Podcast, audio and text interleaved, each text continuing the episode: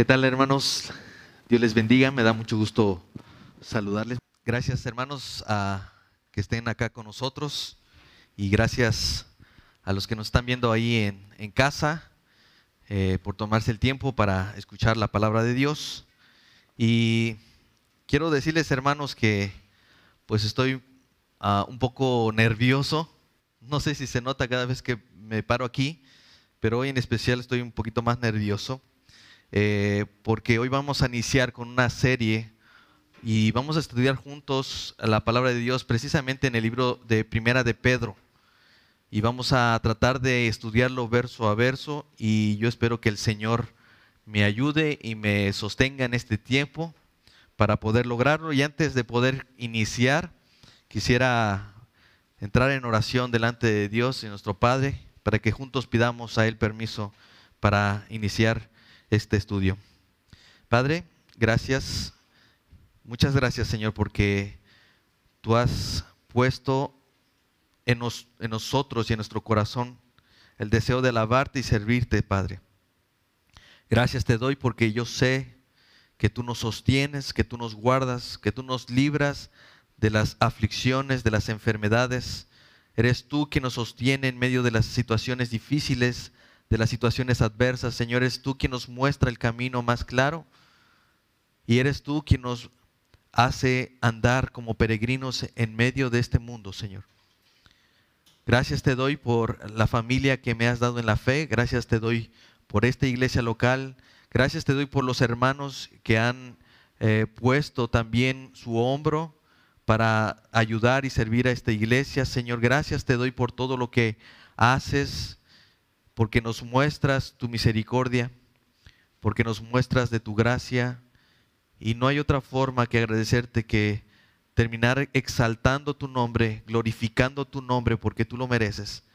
Señor, permite que nuestros corazones sean inundados de tu palabra el día de hoy y que especialmente en nuestro corazón rebose de alegría, Señor, y de gozo al reconocer la majestuosa verdad de tu palabra y de cómo en ella están las promesas guardadas para los hijos de Dios y de cómo en ella encontramos la satisfacción que este mundo no nos puede dar. Gracias te doy por permitirme conocerte. Gracias te doy por permitirme alabarte y servirte en este tiempo, Señor. Pero yo te ruego por amor a tu iglesia y por amor a tu propio nombre que bendigas la palabra de hoy. Que mis labios pronuncien tu palabra y que lo que yo tenga que decir, Señor, sea para el beneficio de tu iglesia, para la edificación de este tu cuerpo, Señor. Bendícenos, permite que nuestros oídos estén atentos a lo que hoy se va a decir, Señor. Y que sobre todo este sea un inicio, Padre, de algo bueno y agradable para tu iglesia bíblica es Jesús. En el nombre de Jesús. Amén. Como les decía, hermanos, hoy vamos a iniciar un proyecto. Eh, estoy de verdad nervioso porque es, es, eh, es un reto para mí también. Eh, creo que es, es necesario también poder continuar ah, escudriñando todo el consejo de Dios y por esa razón es que hemos decidido estudiar Primera de Pedro. Y hoy básicamente vamos a estar en los únicos dos primeros versículos. Miren, esta es una carta que no ha sido dirigida únicamente a, una iglesia en particular como los Corintios, los Efesos, Colosenses, Tesalonicenses. Tampoco fue dirigida a una persona en particular como fue a Tito o Timoteo, no. Fue dirigida a las iglesias de Asia Menor, lo que hoy se conoce como Turquía, es decir, a todos los creyentes de esa zona que estaban padeciendo una cierta persecución o humillación por el solo hecho de ser cristianos. Una de las razones por las que Pedro escribe esto a las iglesias es para tratar, el tema de la aflicción o de sus aflicciones. En este caso, sus penas no se debían precisamente a la persecución violenta como la que experimentó la primera iglesia naciente en Jerusalén a manos de los religiosos, entre ellos, ustedes recuerdan a Saulo de Tarso, que posteriormente iba a ser el apóstol Pablo. ¿no? Más bien sus aflicciones se debían al rechazo, al menosprecio, a la humillación del solo hecho de ser cristianos.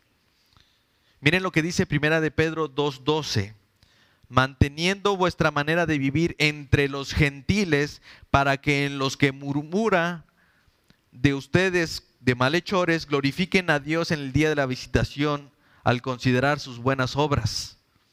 Esto significa que aquellos cristianos no solo eran judíos creyentes, también había gentiles convertidos que estaban viviendo entre un mundo común secular, entre los incrédulos. Así que era una vida común la que ellos estaban llevando.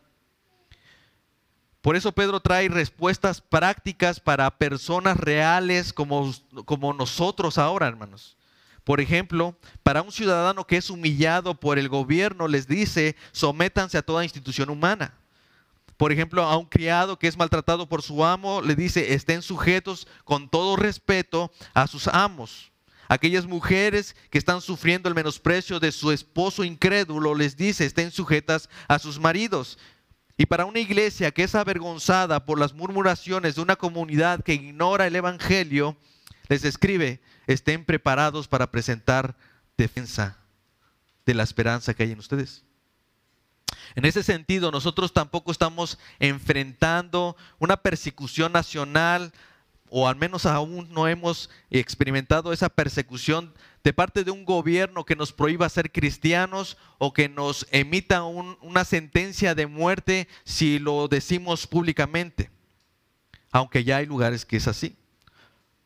Lo que sí estamos padeciendo es un rechazo cada vez más frecuente de todos los valores bíblicos y una persecución sistemática, si se puede decir, de aquellos que quieren ceder, que no quieren ceder a las imposiciones ideológicas e inmorales de un mundo que promueve ese tipo de, de ideas.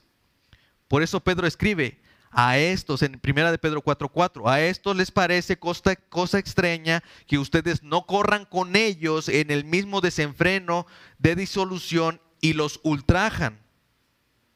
Más adelante en el versículo 16 dice, pero si alguno padece como cristiano, no se avergüence, sino glorifica a Dios por ello. Entonces, hasta este momento, hermanos, lo que estamos tratando de entender es este, esta carta, por qué razón la escribe Pedro. Y es porque había un grupo de personas, hermanos, no necesariamente de una iglesia en particular, sino de, de, un, de, unas iglesias eh, establecidas en Asia Menor, que ahora es Turquía, que estaban padeciendo ese rechazo natural, ese mismo rechazo que nosotros estamos viviendo, hermanos. A ellos les era molesto ver que un grupo de personas no siguieran sus pasos de inmoralidad, de lujuria, de parrandas, de fiestas, borracheras, de idolatría. ¿No les parece conocido, hermano? De repente que haya un rechazo de tu propia familia porque no sigas la misma cultura, las mismas ideas. Asimismo vivimos en medio de una generación perversa que se irrita cuando no estás de acuerdo con ellos en temas como la unión homosexual, en temas como el aborto o etcétera, etcétera.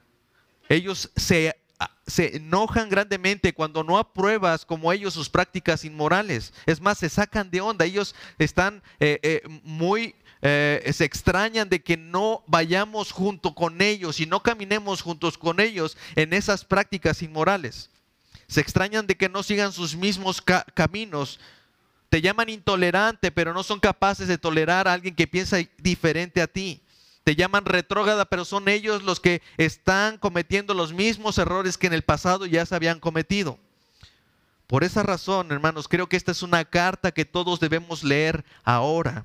Porque a pesar de haber sido escrita en el primer siglo, esta, carta parece tener un contenido atemporal, es decir, que puede ser usado en cualquier momento. Y digo, toda la escritura es así, pero particularmente no va a ser difícil interpretar lo que está sucediendo con ellos, porque es algo que está sucediendo con nosotros eh, hoy en día. Sus textos son tan precisos para nosotros ahora como lo fueron para los primeros destinatarios de Pedro. Entonces, esta es una carta que debemos leer hoy, hermanos. Es una carta que debemos estudiar, sobre todo por estos tiempos que estamos viviendo, por este momento que estamos viviendo, donde no necesariamente hemos llegado todavía a ese grado de persecución donde nos vayan a matar o a meter en las cárceles, aunque ya está sucediendo en algunas partes del mundo. La realidad es que sistemáticamente sí se está logrando esta persecución a todos aquellos que poco a poco no queremos ceder a estas ideologías, a estos pensamientos, a estas prácticas inmorales en las escuelas, aún en los trabajos, en el gobierno. Todo esto está allá afuera, hermanos. Todo esto está en las películas, todo esto está eh, en el cine, en, lo que vemos, en, aún en los libros de educación, hermano. Todo esto está allí. Hay una imposición por esta parte. Así que la idea es que nosotros podamos ir adentrándonos poco a poco a este libro a fin de poder ser edificados. Y para eso vamos a comenzar con los primeros dos versículos. Dice la palabra de Dios. Pedro apóstol de Jesucristo a los expatriados de la dispersión en Ponto, Galacia, Capadocia, Asia y Bitinia, elegidos según la presencia de Dios Padre en santificación del Espíritu, para obedecer y ser rociados con la sangre de Jesucristo. Gracia y paz sean multiplicadas. Ahora, hermanos, tengo la intención de poder llevarlos a este estudio basados en tres eh, encabezados que van a ser nuestra, nuestro, eh, pues, nuestro bosquejo para poder entender estos dos versículos. En primer lugar, el primer encabezado le he querido poner, eh, somos extranjeros como con una identidad. Segundo, el segundo encabezado es, somos extranjeros con una ciudadanía celestial. Y último, Tercero, somos extranjeros por elección eterna. La razón por la que he querido llamar a este sermón para iniciar esta serie de Primera de Pedro es extranjeros y peregrinos, porque esta es una realidad para todos aquellos que estamos viviendo en un mundo desconocido, a un mundo al cual no pertenecemos. Así que vamos a tratar de ir en este bosquejo y vamos a comenzar con nuestro primer encabezado. Este es somos extranjeros con una identidad.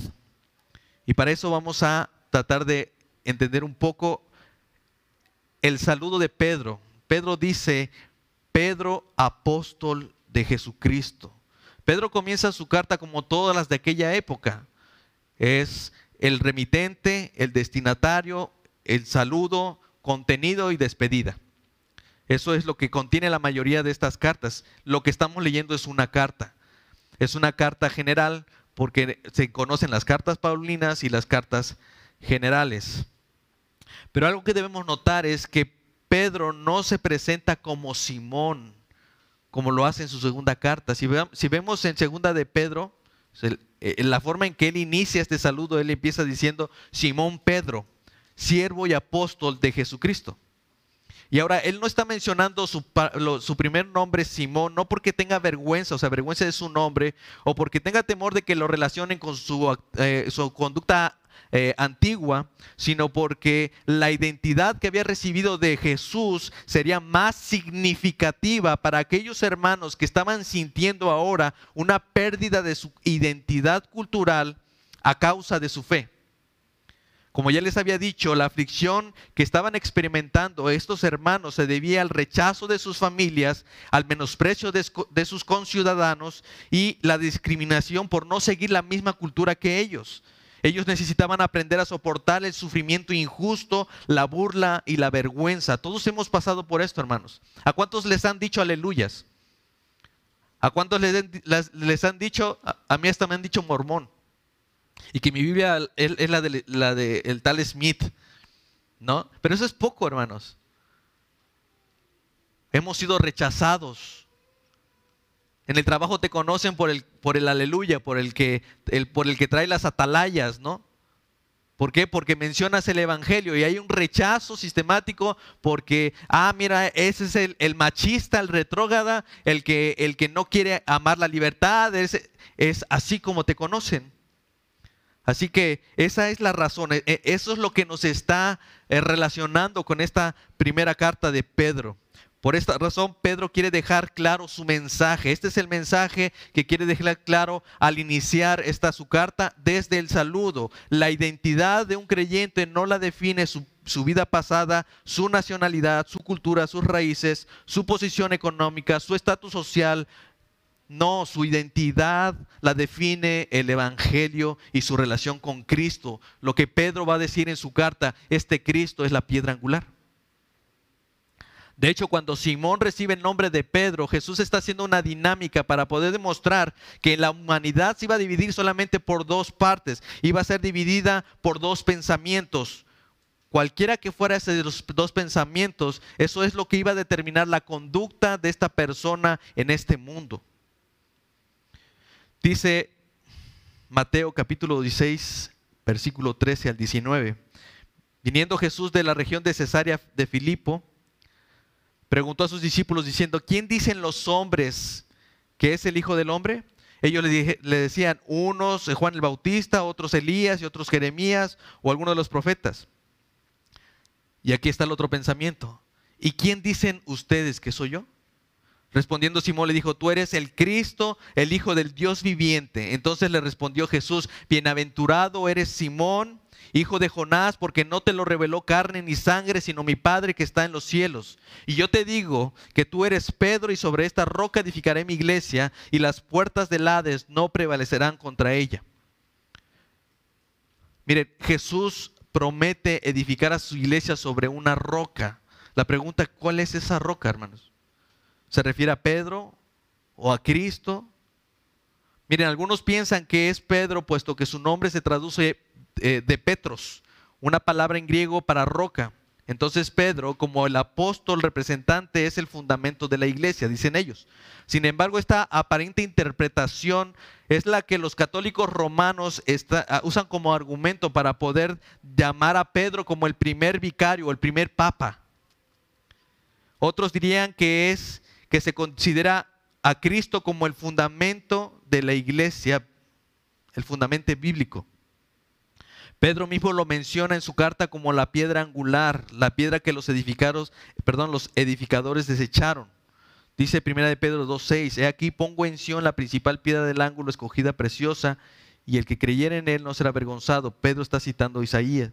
Sin embargo, Jesús se describe a sí mismo en este pasaje no como el fundamento, sino como el que edifica la iglesia. Pero una tercera idea está en la confesión de Pedro de que Jesús es el Cristo, es el Mesías, el Hijo de Dios viviente.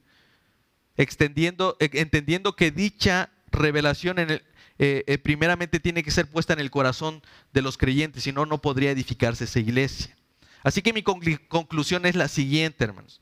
Yo pienso que estas tres partes tienen que ver con la respuesta, no en la forma en que la dicen, pero sí tiene que ver con la respuesta. Creo que la roca sobre la que Cristo promete edificar a su iglesia es la confesión de Pedro de que Cristo es el Mesías, el Hijo del Dios viviente.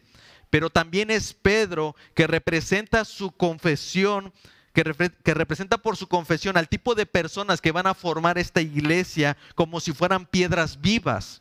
Por eso Pedro escribe en 1 de Pedro 2.5, ustedes también como piedras vivas sean edificados como casa espiritual y sacerdocio santo. ¿Se dan cuenta? Ambas ideas, en este aspecto, ambas ideas son necesarias para poder cumplir el propósito de edificar a la iglesia. No existe una sin la otra. Y es Cristo quien sostiene estas dos ideas. Es necesario que el hombre el hombre que confiesa como piedra viva para ser parte de esta iglesia, pero también es necesaria esa revelación del Padre que ha puesto en los corazones, siendo Cristo la principal piedra del ángulo. Ustedes saben qué es esa piedra del ángulo, ¿verdad? En las edificaciones de antes, cuando ustedes vayan a una edificación y vean que es de piedra, ustedes van a dar cuenta que hay una, hay una piedra angular. Esa piedra está marcada claramente por un ángulo de 90 grados. ¿Por qué? Porque ese ángulo va, a trazar la línea hacia un lado y hacia el otro. Esa es Cristo, es la piedra angular. Pero por un lado va a ser edificada por piedras vivas, pero por otro lado va a ser edificada sobre la confesión de que Cristo es nuestro Señor, de que Cristo es el que nos ha salvado y nos ha redimido, que Cristo es aquel Mesías que todo el Antiguo Testamento había predicho y había manifestado para que se manifestaran los postreros días, como dice Pedro. Así que pienso que son así, hermanos, puedo equivocarme, pero eh, Yo espero que no. Aquí entonces, hermanos, lo importante para Pedro, lo, que, lo, que, lo importante que era para Pedro entender quién era Pedro en su carta. Sonó un poquito raro, ¿verdad? Pero para Pedro, para Pedro era muy, muy importante que entendiéramos, porque era importante su nombre al iniciar esta carta. No para enfocarse en él, sino para mirar la identidad que había recibido de Cristo. Aquel Simón, hijo de Jonás, recibió esa nueva identidad cuando confesó públicamente, sí Señor, tú eres el Cristo, tú eres el Mesías, el Hijo del Dios viviente. Eso que había sido revelado primeramente en el corazón de Simón. Por eso Jesús le dice, bienaventurado eres Simón, doblemente feliz, dichoso eres Simón, hijo de Jonás, porque no te lo reveló ni carne ni sangre, sino mi Padre que está en los cielos. De eso se trata, hermano. No simplemente de un día llegar a la iglesia y yo ya soy cristiano. No, hermano, se trata de una revelación que el mismo Padre te, pone en tu corazón. No de algo que es diferente a la escritura, sino que algo que, se, que es homogéneo con la escritura. El Señor no se contradice, Él va poner en tu corazón esa verdad. Y esto no se trata de conocer, es una, es una aseveración de tu corazón, es una, una convicción, es una certeza, como dice Hebreos. Es una certeza en el corazón y esa certeza la ha puesto Dios, el Padre eh, que está en los cielos. Bienaventurados son todos aquellos que han recibido esa identidad a través de esa revelación sembrada en el corazón porque de esa manera son como piedras vivas. El resultado de ese pensamiento llevó a Simón a convertirse en ese Pedro, el apóstol de Jesucristo. Por eso Pedro se introduce a sí mismo como un apóstol de Jesucristo, mientras que en este sentido apóstol significa el que es enviado.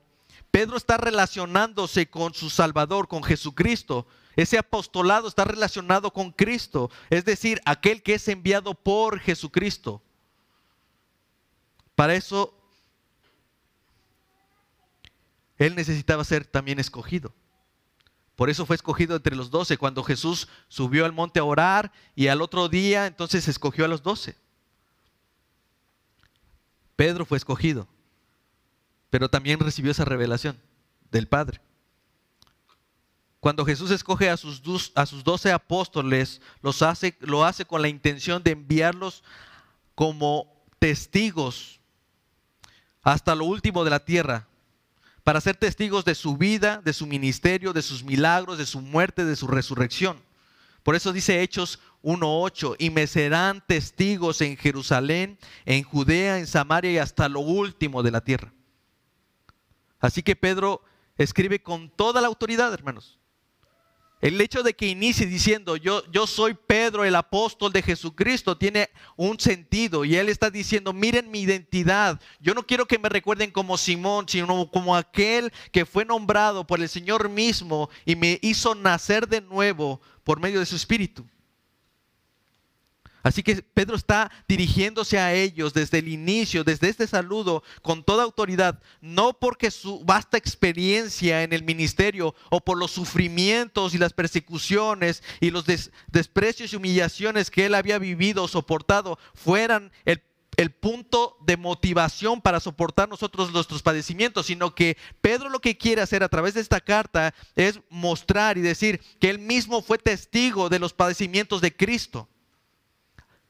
Noten que Pedro no va a decir en ningún momento de la carta, fíjense que una ocasión me pasó que esto, eh, que, iba yo rumbo a tal lugar y me pasó y fue, fue una aflicción tan grande que el Señor me hizo pasar por una prueba. Mírenme a mí cómo yo lo soporté y así háganlo ustedes. No, el Señor, eh, Pedro lo que está diciendo, miren, porque yo soy un testigo, yo vengo a hablar con autoridad porque soy enviado de Jesucristo para mostrar a aquel del cual yo soy testigo ocular. Por eso es que él escribe en primera, eh, en primera de Pedro 5.1, hablando ahora a los ancianos, y les dice, yo anciano también con ellos y testigo de los padecimientos de Cristo, que soy también participante de la gloria que será revelada.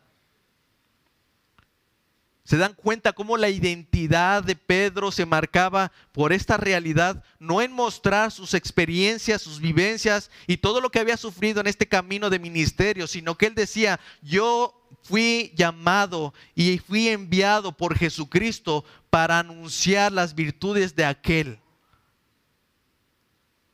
que murió por mí. Yo soy testigo de, las, de los padecimientos de Cristo. Así que el apóstol no pretende tomar el lugar de Cristo, al contrario, él se ubica en el mismo lugar que los ancianos, pero tampoco pretende motivar a sus hermanos a soportar sus aflicciones, aprendiendo de sus vivencias, sus experiencias personales. No, Pedro tiene muy claro su objetivo. Él quiere dirigir a su audiencia al ejemplo de Cristo para que nosotros sigamos sus pisadas. Miren lo que dice Primera de Pedro 2, 21. Pues para esto fueron llamados, porque también Cristo padeció por nosotros, dejando ejemplo para que sigan sus pisadas, el cual no hizo pecado, ni se halló engaño en su boca, quien cuando le maldecían no reprendía con maldición, cuando padecía no amenazaba, sino que encomendaba la causa al que juzga justamente, quien llevó él mismo nuestros pecados en su cuerpo sobre el madero, para que nosotros, estando muertos a los pecados, vivamos a la justicia y por cuya herida fueron sanados. Así que la identidad de Pedro es importante porque su identidad viene de Cristo como elegido y enviado. Hermanos, Pedro nos está diciendo, nosotros también somos piedras, piedras que estamos edificando esta iglesia. Y somos piedras porque tenemos una identidad en Cristo.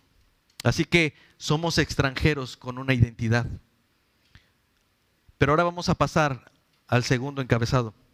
Somos extranjeros con una ciudadanía celestial. Entonces, Pedro, apóstol de Jesucristo, a los expatriados de la dispersión.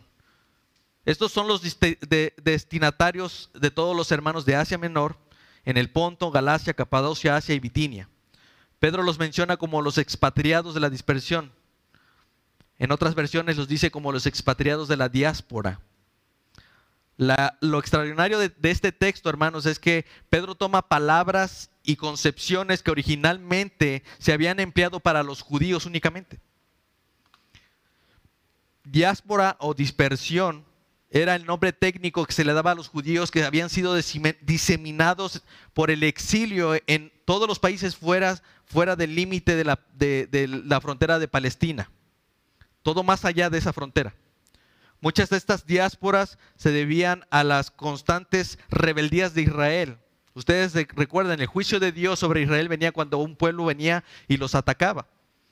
Así que había muchos de ellos que terminan saliendo de, Palestina, pero otros también salían huyendo por causa de la hambruna, como en los tiempos de jueces, y otros como la deportación a Babilonia.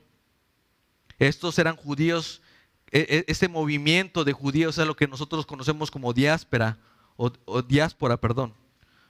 Ahora, técnicamente esto no podría aplicarse a los cristianos, pero Pedro dice que la verdadera diáspora de ahora no son los judíos, sino a la iglesia cristiana que fue diseminada por todas las provincias del imperio romano y fuera de otras naciones. Pedro mismo en realidad hasta se reconoce como un expatriado o extranjero al mencionar el lugar de donde está escribiendo la carta. Si vemos en primero de Pedro 5:13, él está diciendo, la iglesia que está en Babilonia, elegida juntamente con ustedes y Marcos, mi hijo, los saludan. Babilonia ya no existía. Pero Pedro está hablando de Roma como esa Babilonia. Y en, cierto sentido lo que Pedro está diciendo, miren, yo soy, yo estoy viviendo en, una, en, en sentido espiritual, hermano, todos estamos viviendo en una Babilonia. Este mundo es una Babilonia, hermano. Y Pedro está diciendo, yo también soy un expatriado, yo no soy de este lugar. Aunque estoy en Roma, para mí esto es como Babilonia. Dice William Berkeley, son el pueblo cuyo rey es Dios, cuyo hogar es la eternidad, aunque estén exiliados en el mundo. Así que Pedro dice que la aflicción por vivir en medio de un pueblo que rechaza tu nueva identidad es necesaria para recordarnos que somos extranjeros y peregrinos. Por eso en 1 de Pedro 2.11 nos llama así, les ruego como extranjeros y peregrinos que se abstengan de los deseos de, las de la carne que, que batallan con el alma. Hermanos, yo no sé quién ha tenido la posibilidad de viajar fuera del país, a otros países, pero seguramente de alguna forma han experimentado esa incomodidad extraña de saber que son extranjeros. Quizás para quienes han viajado a algún país latino no noten mucho la diferencia porque hay algunas similitudes. Pero quizás si fuéramos a otros países, a otros lugares donde no es, no es necesariamente igual, donde quizás eh, eh, no se habla el mismo idioma, donde a ti te tiene que costar trabajo poder comunicarte, y toda esa idea de, de no pertenecer ahí, de estar como extranjero, te hace sentir muy extraño. Pedro dice que todo creyente que ha adquirido su identidad en Cristo va a vivir incómodamente, como un extraño, como un extranjero, y que no debe buscar su comodidad en este lugar que está de paso, como si fuera un peregrino, hermanos. Pedro no estaba siendo atacado en ese momento todavía, pero él se sentía incómodo en Roma. Él decía, esto no es mi lugar, esto es como Babilonia. Hermanos, la idea que Pedro quiere mostrar aquí es que nosotros no somos de este mundo.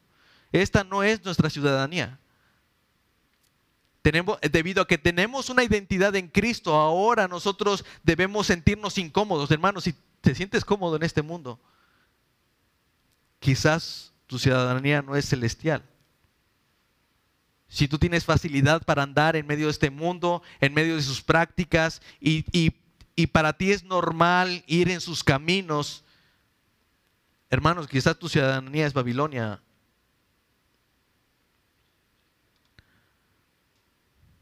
William Berkeley dice más, después, somos exiliados de la eternidad. Eso no significa que debamos separarnos del mundo, sino que debemos, del modo más realista, estar en el mundo y no ser del mundo. Jesús ora sacerdotalmente por nosotros. Y él dice, yo, yo les he dado tu palabra y el mundo los aborreció porque no son del mundo como tampoco yo soy del mundo. No ruego que les quites del mundo, sino que los guardes del mal. No son del mundo como tampoco yo soy del mundo. Santifícalos en tu verdad. Tu palabra es verdad. Como tú me enviaste al mundo, así yo los he enviado al mundo. ¿Se dan cuenta, hermanos? Hay un propósito del por cual somos peregrinos en este lugar. El hecho de que seamos una, tengamos una identidad en Cristo, eso nos da una nueva ciudadanía. Pero el Señor no nos ha quitado de ese mundo. Él dice, yo no te pido que los quites del mundo.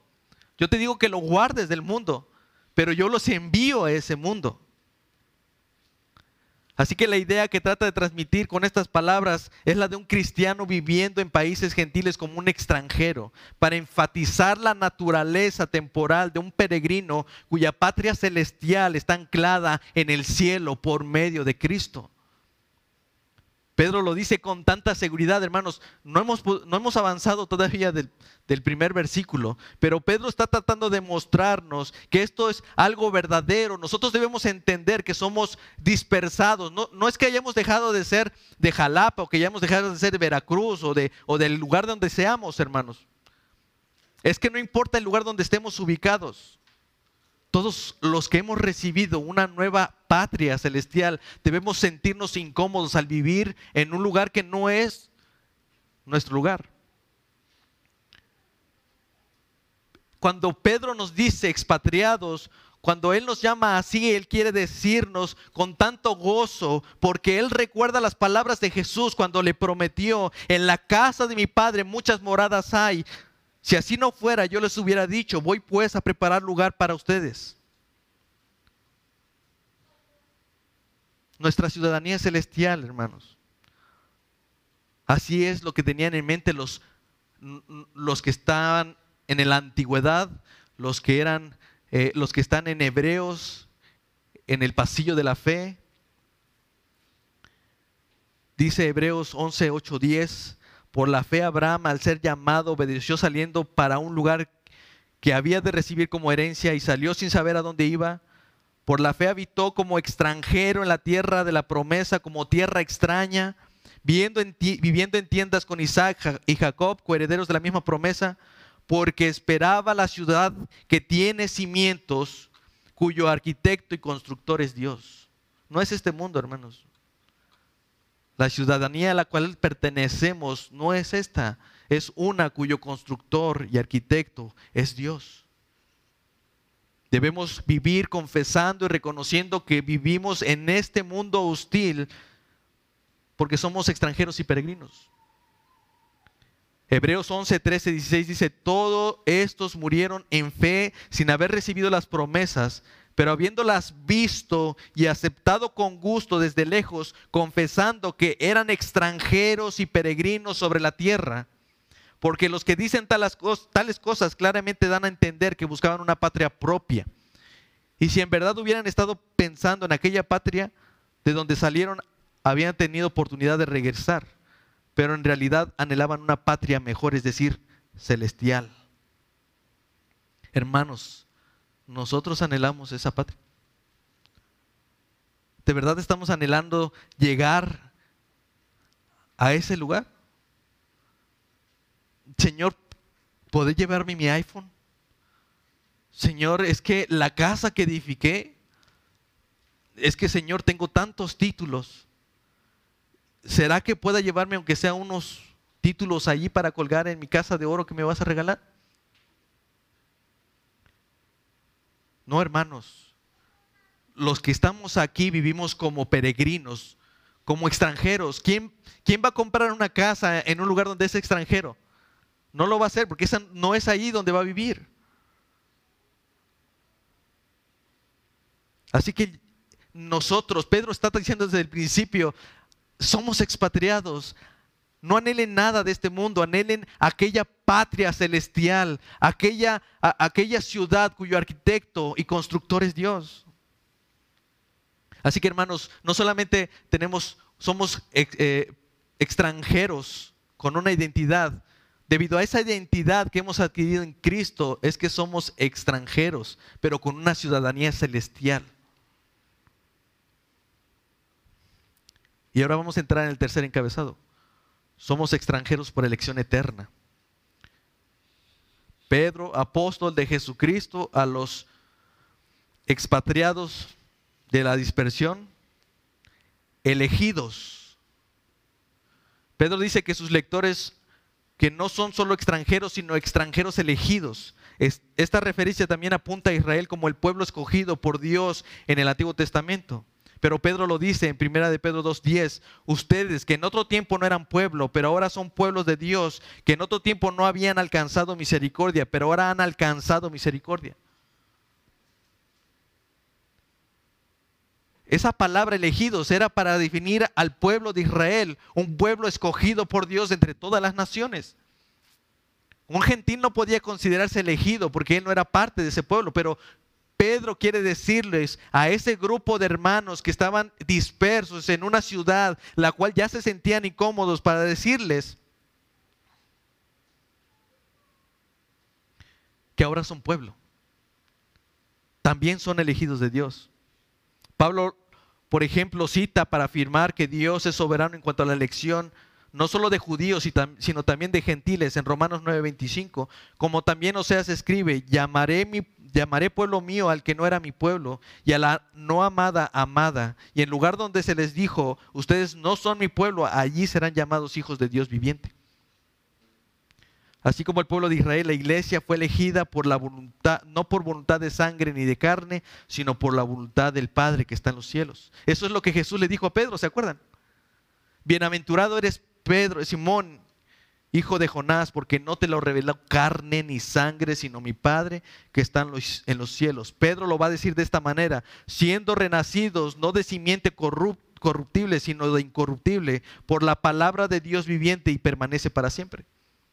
Eso somos nosotros, expatriados, pero elegidos. Somos extranjeros elegidos, hermanos, no solamente por el Padre, sino que hemos sido tomados y sellados por la divina Trinidad. Dice, elegidos según la presencia de Dios Padre en santificación del Espíritu para obedecer y ser rociados con la sangre de Jesucristo, la Trinidad, hermano. La salvación para la que fuimos elegidos desde la eternidad por el Padre es traída por nosotros por la obra del Espíritu Santo y asegurada por el sacrificio del Hijo a nuestro favor. Bendito sea el Padre y Dios de nuestro Señor Jesucristo que nos bendijo con toda bendición espiritual, según nos escogió en Él antes de la fundación del mundo para que fuéramos santos y sin mancha delante de Él habiéndonos predestinados para ser adoptados como hijos suyos por medio de Jesucristo, por el puro afecto de su voluntad.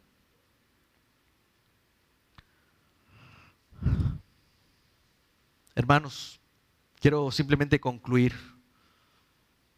Nosotros somos como extranjeros viviendo en una tierra extraña. Nuestra identidad con Cristo es la que nos hace extranjeros en este mundo. Pero debemos saber que Dios nos eligió para ser extranjeros en un mundo que necesita a Dios. Por eso Jesús dice, yo no quiero que los quites del mundo, yo quiero que los guardes del mundo. Y es más, yo los envío al mundo. ¿Y a qué nos envía el Señor? Dice primera de Pedro 2.9, mas ustedes son linaje escogido, real sacerdocio, nación santa, pueblo adquirido por Dios. ¿Para qué? Para que anuncien las virtudes de aquel que los llamó de las tinieblas a su luz admirable. No fuimos apartados, no fuimos escogidos simplemente para que un día entremos como un rebaño adentro del redil, hermanos para que un día cuando el Señor vuelva simplemente nos meta donde había prometido meternos. No, el Señor nos ha dejado aquí como peregrinos para cumplir con la misión de ser testigos de lo que Pedro ya ha dicho.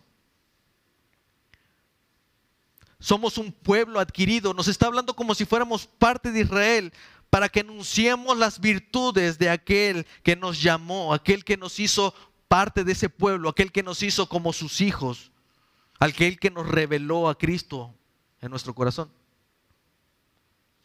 Así que hermanos, nosotros debemos actuar en consecuencia a ello. No podemos vivir como si fuéramos parte de este mundo, nosotros debemos vivir gozosamente como extranjeros. Pedro les está diciendo desde el inicio, miren que el gozo viene de esta realidad, de que ustedes tienen una identidad en Cristo y de que esa identidad les ha dado una ciudadanía que les está guardando, pero mientras estén en este mundo, ustedes han sido elegidos, escogidos como yo, apóstol de Jesucristo, y hemos sido enviados para anunciar las virtudes de aquel que murió por nosotros. No podemos vivir como si, si este fuera nuestro mundo, hermanos. ¿Por qué actúas como si fueras de este mundo?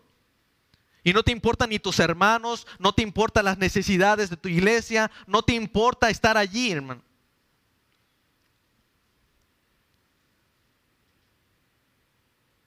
Estamos ensimismados en nuestras preocupaciones, en cómo nos han ofendido, en cómo nos han tachado de, de, aleluyas y cómo hemos sido humillados en este mundo, por este mundo. Pero el Señor les está diciendo, ustedes son los escogidos, ellos son los rechazados, ustedes han sido llamados para algo más glorioso. Y lo más importante es que su fe está guardada en esa esperanza viva, porque son ustedes piedras vivas. Actuemos como piedras vivas dentro de una misma edificación. ¿Qué es lo que te falta, hermano? ¿Te falta la revelación? ¿El convencimiento de que Cristo es tu Mesías, que Cristo es tu Salvador? Amén.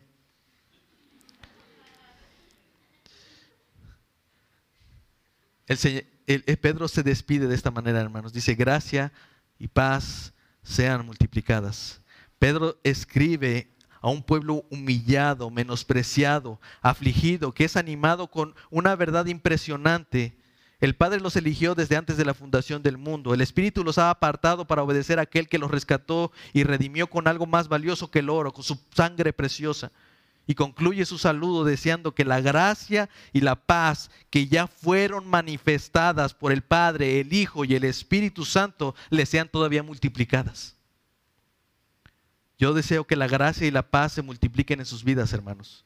No que sean más salvos que ayer, sino que sean más conscientes y vivan más seguros en la realidad de una obra de gracia que fue asegurada en la eternidad y desde la eternidad mediante Cristo. Que el Espíritu Santo nos convenza de ello y nos haga recordar las palabras de Jesús en la casa de mi Padre. Muchas moradas hay. Si no fuera así, yo no lo hubiera dicho Voy pues a preparar, lugar para ustedes.